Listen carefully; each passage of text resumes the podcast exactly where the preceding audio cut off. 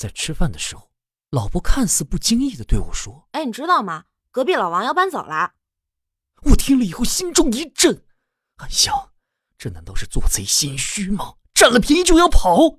吃完饭后，我过去质问他为什么要搬家。老王低声说：“我觉得你老婆好像知道我们俩的事了。”欢迎光临情景段子。楼上一对小夫妻最近刚生完孩子，双方都是独生女，就都想让孩子随自己的姓。现在呀，为这事儿是天天吵架，最后没办法，只能社区出面调解，就请来了双方家长，以竞拍的方式来决定孩子跟谁姓。最后架不住女方财大气粗，一口气砸了八十多万，拿到了孩子的冠名权。西西，女友一早就吵着要礼物。老公，人家想要跑车啦！我听说兰博基尼油门可爽了，从零飙到一百只要三秒。我默默摇头。嗯，那那法拉利也行啊，启动到一百只要五秒。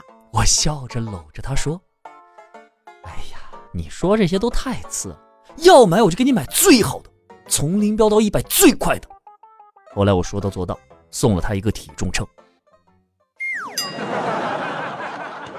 学同学里有一个富二代，从老家探亲回来之后就一直闷闷不乐。我就问他什么情况，是不是失恋了？结果富二代同学沉重地说：“失恋，只是少了一个女朋友，我比这更郁闷。”然后我好奇嘛，就一个劲儿追问他。过了好久，富二代同学才说：“我一年没回家，我老妈给我生了个弟弟，一夜之间。”我少了一半家产。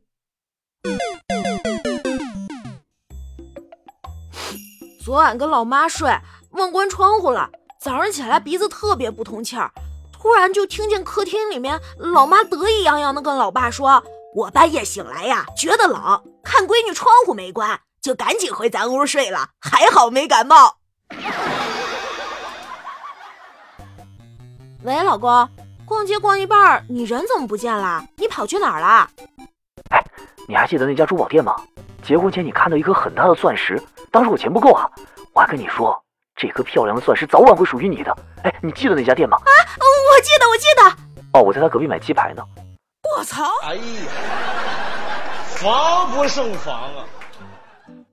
朋友们，你要知道一个事实，那就是你在微博上认识的这些朋友啊，百分之九十九永远都不会跟你见上一面。你们在社交平台上看似聊了很多，比你和你的同学、你的父母聊的还多，但事实上，如果没有网线，你们在现实生活中就是彻彻底底毫无瓜葛的陌生人。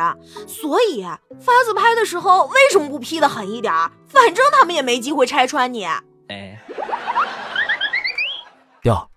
我看上一个姑娘，但是不了解她都有什么缺点。嗨，那好办呀，你找她闺蜜聊天，使劲夸她有多完美，然后她闺蜜自己就告诉你她的缺点了。我今天新学了一个词儿，叫“甘蔗男”，形容一开始非常甜，到最后只剩下渣的男生。爸。这个月的生活费是不是该打到 你卡里了？